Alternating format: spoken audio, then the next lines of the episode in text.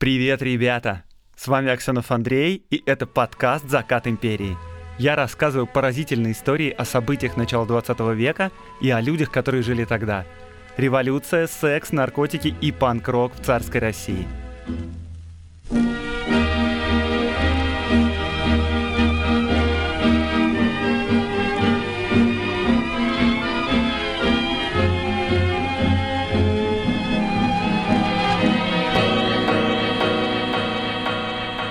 Бывают в жизни удивительные совпадения.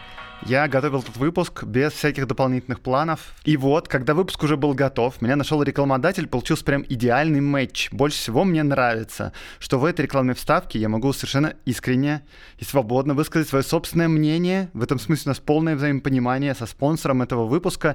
И эти же самые рекомендации я говорю по телефону своей маме, вообще любым знакомым. Реклама. Как вы знаете, сейчас планета вышла на финишную прямую борьбы с коронавирусом. Появились вакцины. Почти одновременно с зарубежными в России появился спутник Ви. Я сам привился второй дозой 10 дней назад и очень этому рад. И если вы до сих пор сомневаетесь, то у меня есть несколько аргументов. Во-первых, не получится проскочить. Нас не спасет коллективный иммунитет. Даже привитые могут быть распространителями болезни, поэтому тут выбор простой. Или вы вакцинируетесь, или рано или поздно вы переболеете. Если вам кажется, что лучше переболеть и получить естественные антитела, то это ошибка, потому что сама болезнь может протекать тяжело. Э, но даже если у вас болезнь пройдет бессимптомно, есть большая вероятность постковидного синдрома. Последствия от болезни могут преследовать долго. Это фиброз легких может быть, это слабость, проблемы с сердцем, с желудком, снижение интеллекта и многое другое. Ученые обнаружили постковидный синдром у 20% переболевших. А как насчет побочек от вакцины? Да? Надо же сравнить вакцину и болезнь. Вакцины, созданные в 2020 году, сделаны по отработанным технологиям. Уже такие вакцины делали много раз. Они во многом изучены, работают они понятно. Самый вероятный побочный эффект – это аллергическая реакция. Она встречается один раз на миллион. Окей. Можно ли доверять вакцине, которая сделана так быстро? Вакцины в России, ребята, умеют делать хорошо. Центр Гамалеи уважают, признают во всем мире. В течение третьей фазы, которая типа не закончилась, обычно уточняют дозировку, другие детали, но эффективность и безопасность вакцины уже доказана предыдущими стадиями. Возможно, от идеальной вакцины, прошедшей все прям испытания, у вас не будет температуры 38 после укола в течение суток. В условиях пандемии это не важно. Лучше вакцинировать как можно больше людей как можно раньше, чтобы спасти всех, кто может умереть умереть или пострадать от болезни. Даже если вы не боитесь переболеть, берете риски на себя, вспомните, что вы можете заразить других. В общем, ребята, ставьте спутник. Я сам большой скептик, поверьте. Я прочитал прямо кучу материалов, для себя пришел к однозначному выводу.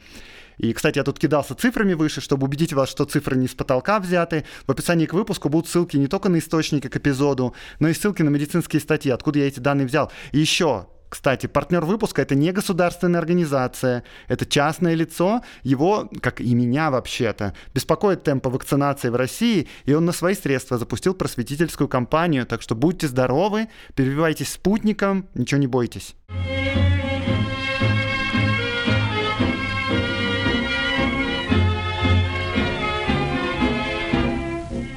Дорогая мама, заболел какой-то ерундой – но так как тут ничем кроме чумы не заболевают, то это стало быть чума. Жизнь отдельного человека – ничто перед жизнью общественности, а для будущего счастья человечества нужны жертвы. Надо верить, что все это не даром, и люди добьются хотя бы путем многих страданий настоящего человеческого существования на Земле, такого прекрасного, что за одно представление о нем можно отдать все, что есть личного, и саму жизнь. Это письмо написал студент-медик Илья Мамонтов, 22 лет. Через неделю после написания этого письма он умер. Илья был одним из участников научной медицинской экспедиции, которую русское правительство отправило в Маньчжурию для борьбы с эпидемией чумы. Эта эпидемия была последней крупной вспышкой последней пандемии чумы в истории. Осенью 1910 года в Северном Китае вспыхнула эпидемия чумы. За предыдущие десятилетия люди там заболевали не раз чумой, Э, но эта местность была малонаселенной, находилась далеко от крупных городов, поэтому случаи заражения очень нередко перерастали в эпидемию. Все изменилось, когда там появилась китайско-восточная железная дорога, построенная Россией. А, Россия сначала хотела построить Транссибирскую магистраль по территории, собственно, России. Тогда пришлось бы делать крюк. И вот министр финансов Витте пролоббировал создание дороги напрямик через китайскую территорию. Молодому императору, который с воодушевлением относился к освоению новых территорий, эта идея понравилась. Как китайцы к этому отнеслись?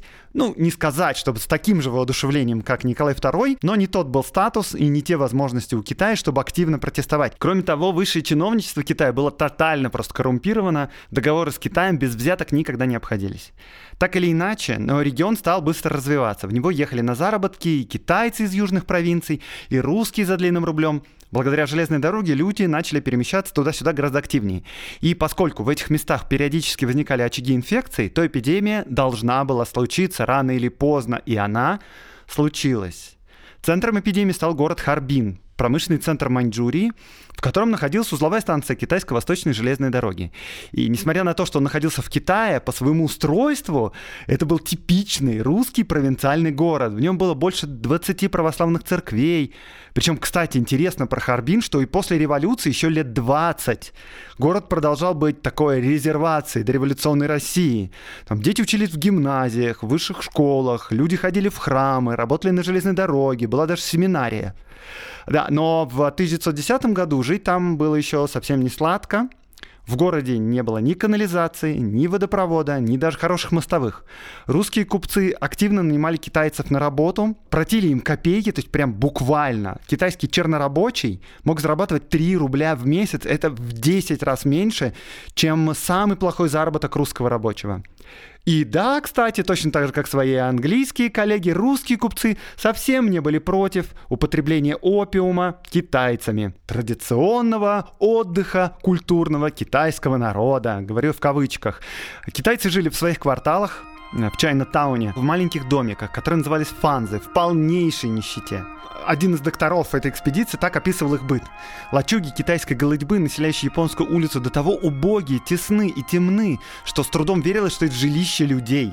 Часто в первый момент, когда войдешь вовнутрь фанзы с улицы, решительно ничего нельзя видеть за дымом и копотью. Встречались такие фанзы, где даже в ясный день было совершенно темно, и для осмотра приходилось зажигать лампу или свечу. Дальнейший осмотр, судя по началу, только дополнял безотрадную картину.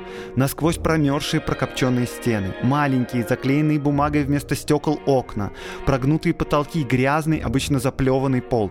Все это настолько антисанитарно, что возбуждает сильные опасения, что при занесении сюда чумы на дезинфекцию положиться нельзя. Чума, едва появившись в Харбине, стала стремительно распространяться. В начале октября регистрировали по нескольку зараженных в день, а в феврале уже умирало по 100 человек в день. Смертность была стопроцентная. Ни один из заразившихся не выживал. Причем люди сгорали за три дня. Русский студент, чье письмо я читал в начале, продержался 10 дней. И то потому, что он был крепок здоровьем, получал помощь, и он абсолютно точно знал, что он умрет, когда пишет это письмо своей маме. Российская сторона с другой стороны границы сразу забил тревогу. На границе были организованы обсервационные пункты для проезжающих, и новости из Китая не обнадеживали. Во-первых, чума в Маньчжурии была не бубонной, а легочной, и в отличие от бубонной чумы, традиционного заболевания средневековой Европы, легочная может распространяться воздушно-капельным путем, и она гораздо опаснее. По просьбе правления Китайско-Восточной железной дороги в Харбин для анализа ситуации пригласили доктора Заболотного известного ученого-эпидемиолога. И происходящее произвело на Заболотного просто ужасающее впечатление. И вот вам его отзыв о посещении больницы. Вокруг больного чумой на метр заплевано кровавой мокротой. Трудно ступить ногой, не попав в мокроту. Нет посуды для дезинфекции ног после выхода из чумного помещения. Полы с щелями, нет плевательниц. Больные не обложены подстилкой, пропитанной сулемой. Нет приспособлений для дезинфекции. Нет швабр. Не меняется собственное платье больных на больничное. Нет одеял. Больные покрываются мешками. Вещи больных сложены тут же в кучу. Мертвецы не выносятся тотчас же, а долго лежат среди других больных. Санитары невежественны и совершенно не обучены. В помещении обсервируемых пол земляной. Ни персонал, ни больные даже не носили маски. Или носили, но на подбородке. И все это следовало исправлять.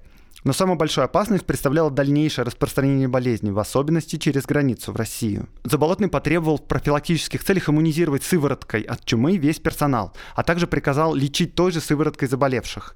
И эту сыворотку разработали тоже в России и производили ее в одном удивительном месте, и в конце выпуска я об этом месте расскажу. И это очень прикольная история.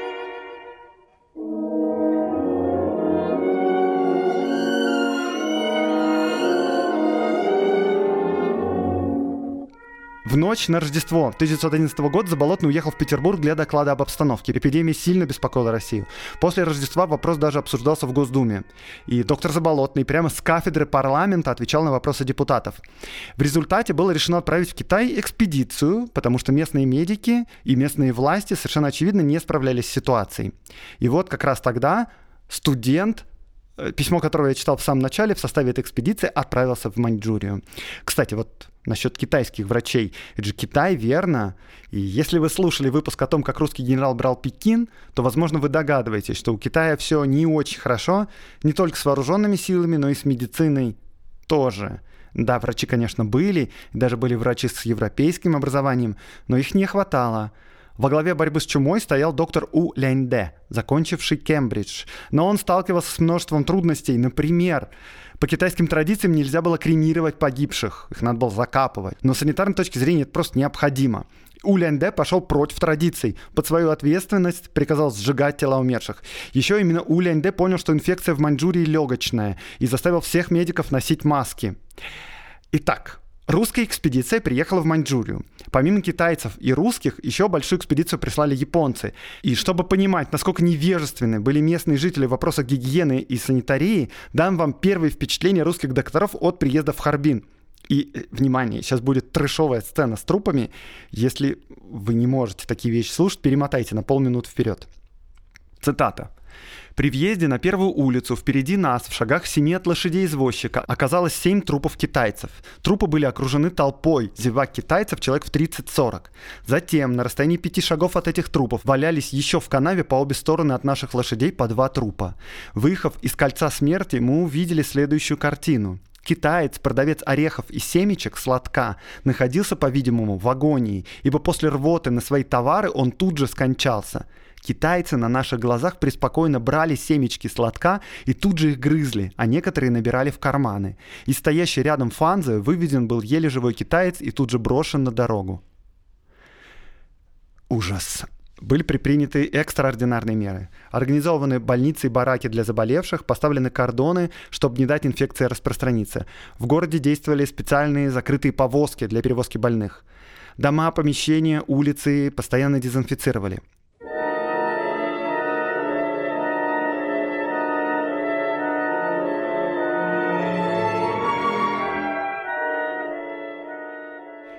Так, теперь насчет сыворотки, которую как раз разработали. Примерно за 10 лет до этих событий другой доктор, Владимир Хавкин, разработал первую в мире противочумную сыворотку, которую можно было вводить людям.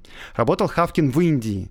Причем за свое служение от королевы Виктории он получил орден, а от индийцев прозвище Махатма, то есть великая душа. Ну, то есть, по крайней мере, так утверждают некоторые поздние биографы Хавкина про Махатму. Итак, ура, да, у нас есть лекарство.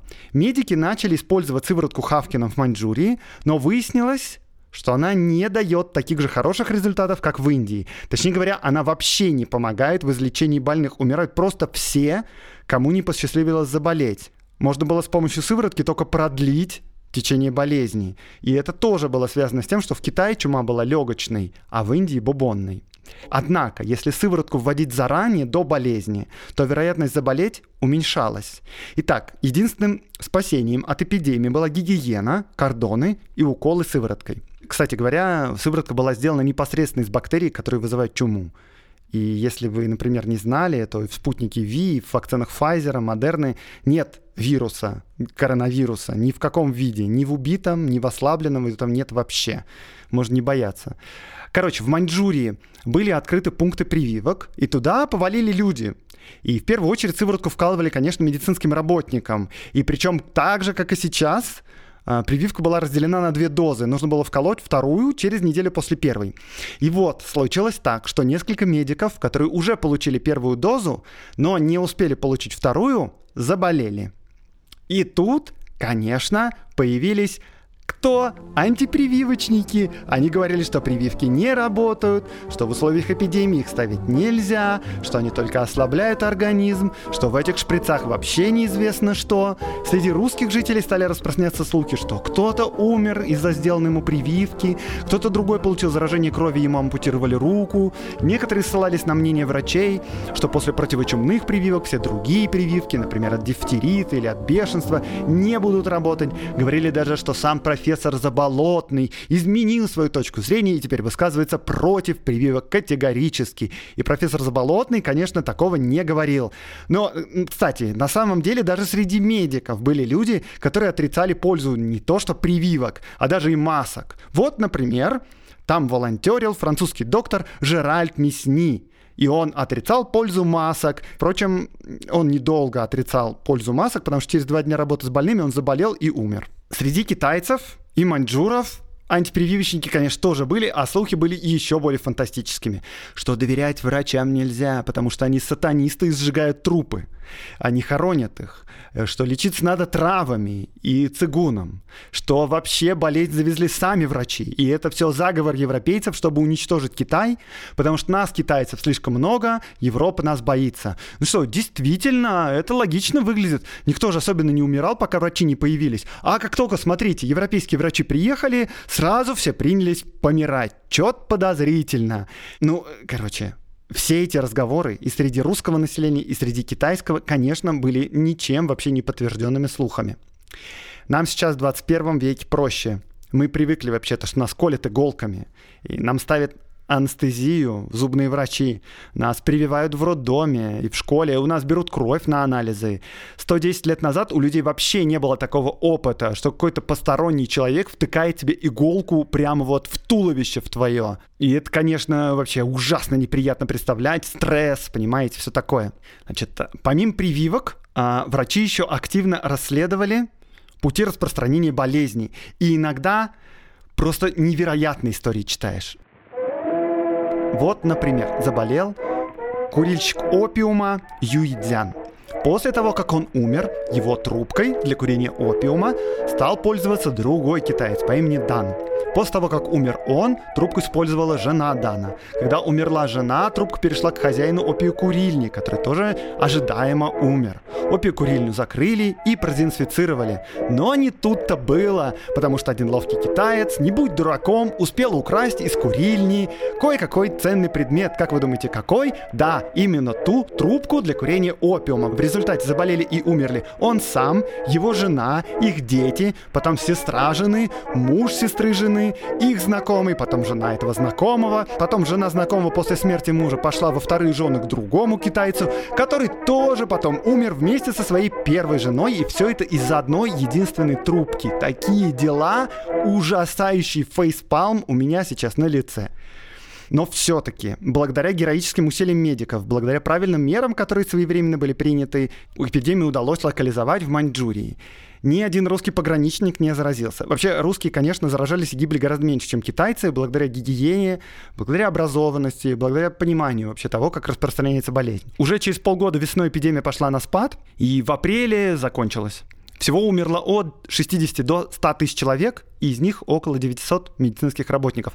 Но оставался один важный вопрос, на который еще не было ответа. Откуда вообще возникла чума? Кто ее разносчик? Э, кто тот самый китаец пошел на базар и съел условную летучую мышь? В то время вообще считалось, что носителями чумы были крысы. Но тут немного не сходились концы с концами.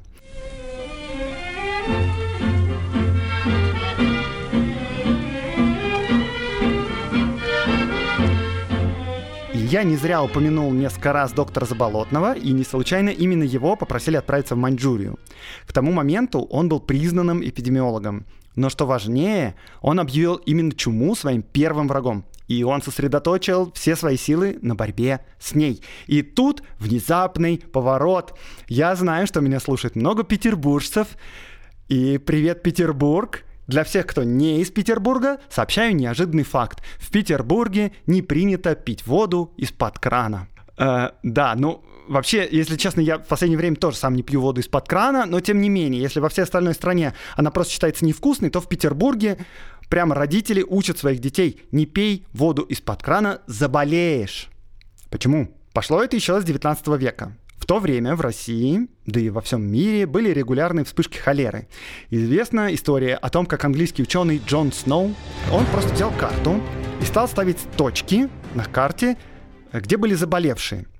Одна точка, один больной. Потом он посмотрел на заполненную карту и обнаружил скопление точек вокруг какой-то площади. Он пошел на эту площадь и обнаружил посередине водопроводную колонку. И вывод был очевиден, э, что холера распространяется через водопровод. С тех пор водопроводные системы во всех странах принялись усовершенствовать. В Великобритании и Франции уже с 70-х годов 19 века не было эпидемии холеры. Германия победила холеру чуть позже, а вот в Петербурге только после убийственной совершенно эпидемии 1908-1910 года решили взяться за ум и перестроить водопровод и канализацию. А в Москве, кстати говоря, канализация уже была норм в то время. Но вот за десятилетие середины 19 века по начало 20-го петербуржцы прямо очень твердо усвоили пить некипяченую воду из из-под крана ни в коем случае нельзя. И эта привычка осталась практически до наших дней. Так, возвращаемся к чуме и нашему доктору Заболотному. Доктор Заболотный прям супергерой. В самом настоящем смысле этого слова. Еще будучи студентом в конце 19 века, он изучал что? Да, холерную палочку. В то время начинают активно появляться первые вакцины. Луи Пастер предложил пастеризацию для создания сывороток и вакцин. И вот студент-медик, молодой, заболотный, во время эпидемии холеры пастеризовал холерные вибрионы, и они вместе с друзьями привились. А потом втроем выпили бульон с настоящей живой холерой. И не умерли. И это реальный героизм, но вообще это прям тренд тогда был. Так поступал и Хавкин, вышеупомянутый, и другие зарубежные исследователи. И это был выдающийся поступок и важное изобретение, причем сделано оно было совсем молодым человеком. Будущий Нобелевский лауреат Илья Мечников приглашает Заболотного работать в институт Луи Пастера во Францию, но вместо этого Заболотный поехал бороться с эпидемией холеры и дифтерита в родную ему Подольскую губернию. Э, кстати, читали ли вы записки молодого врача Булгакова? Это супер книжка, я вам всем рекомендую. Он там описывает, как лечил крестьянского мальчика, горло которого было забито дифтеритными пленками. Помните такой эпизод? И вот Заболотный делает то же самое. У Булгакова это очень натуралистично описано, можете себе представить. Он применяет для лечения дифтерита новейшее изобретение немецких ученых противодифтерийную сыворотку, и в том числе ему приходится вводить ее себе, потому что когда он высасывал дифтеритные плетки через трубочку у крестьянского мальчика, он и сам заболел дифтеритом. Еще он изучает сифилис, настоящий бич того времени. Он ставит опыты на обезьянах, чтобы открыть возбудителя сифилиса. И его опыты сильно помогли найти в результате бледную трипанему, возбудитель, собственно, сифилиса. Но все же, как я говорил, главным своим врагом Заболотный считал чуму. И вот сейчас пришло время рассказать о прямо поразительном, невероятном месте, о суперсовременной лаборатории, которая получила название «Чумной форт».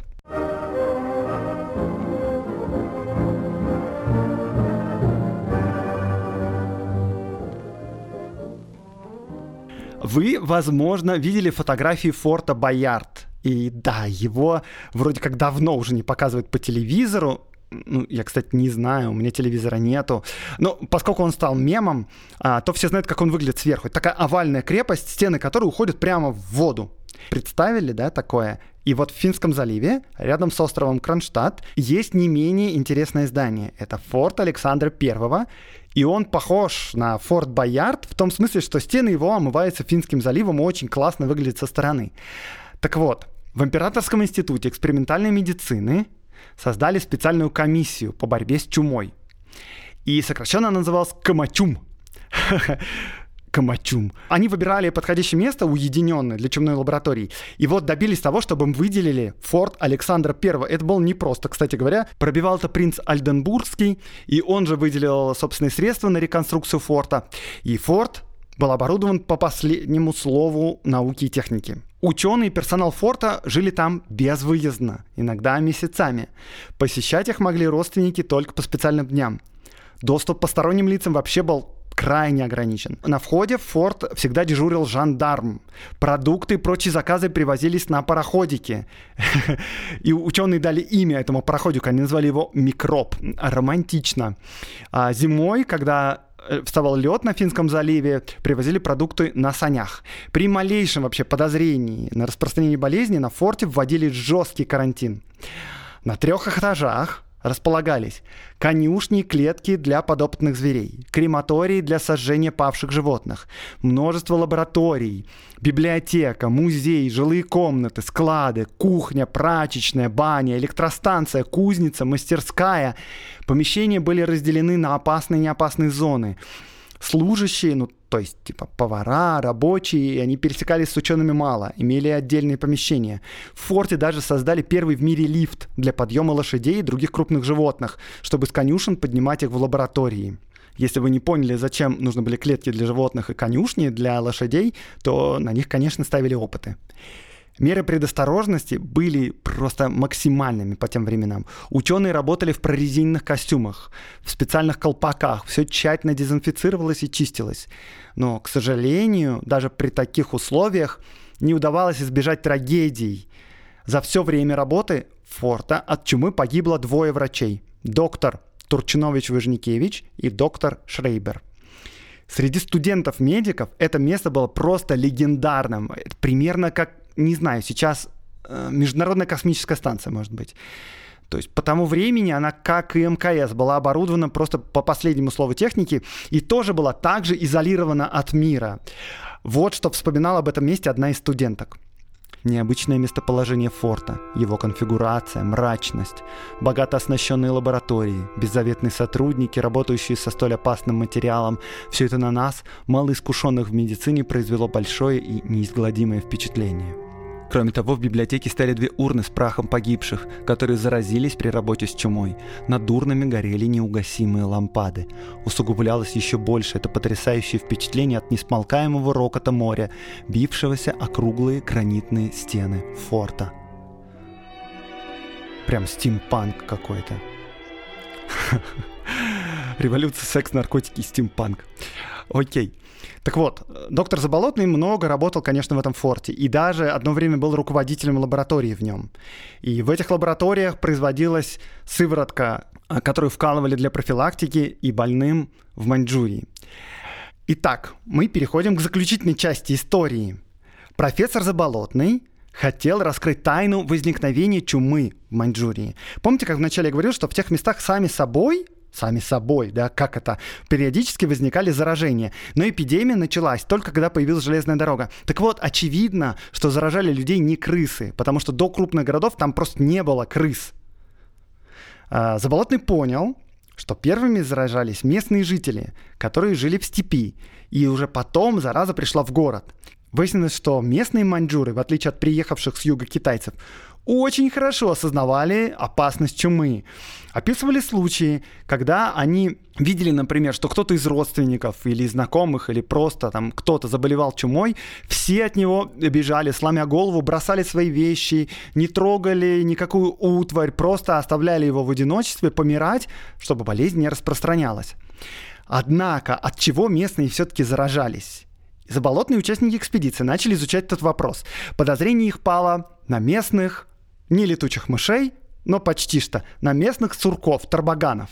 Местные жители активно охотились на этих зверьков, их шкурки хорошо продавались в Китай, даже в Европу, особенно если перекрасить их в черный цвет. Ну да, это, конечно, не соболь, не норка, но уж что бог послал, знаете.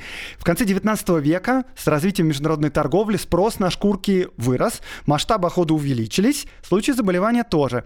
Кроме того, местные маньчжуры, ну, чтобы не пропадать добру, шкурки, конечно, продавали, а мясо сурков ели. Да, уже подозрительно, да? Но подозрение это хорошо, но нужны были доказательства. Нужно было найти сурков-тарбаганов, зараженных чумой. И вот, когда эпидемия уже была побеждена, экспедиция уехала в Россию, доктор Заболотный с женой и с тремя помощниками-студентами остался на Дальнем Востоке.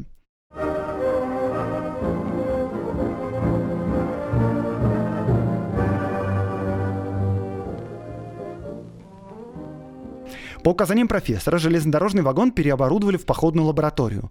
Плотники сколотили ящики, в которых Заболотный хотел отвезти пойманных сурков и материалов в чумной форт.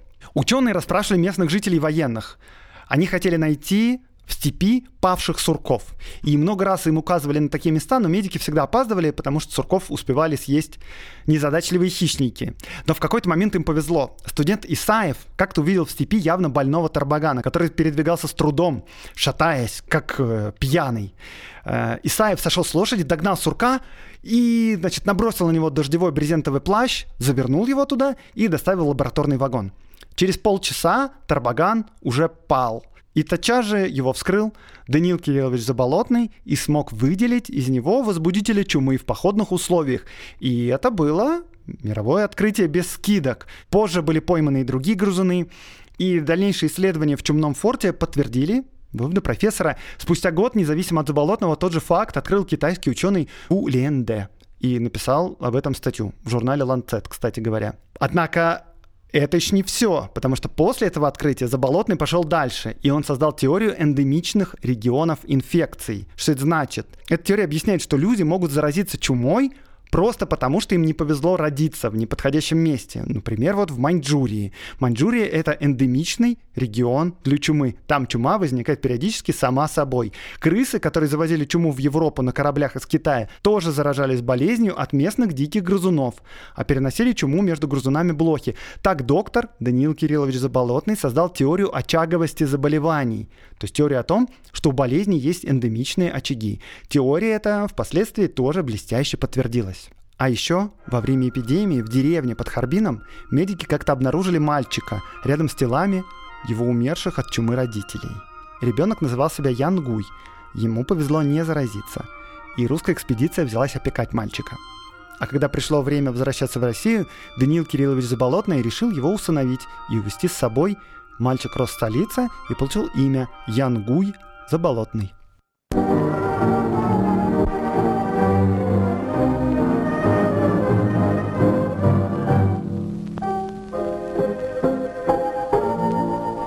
Это был подкаст «Закат империи» и с вами Аксенов Андрей. Я рассказываю о людях, повлиявших на нашу страну, о событиях, которые не так просты, как кажутся, о том, чего нет в учебниках истории. Лайк, репост, подписывайтесь на мой канал. До новых встреч в новых выпусках подкаста.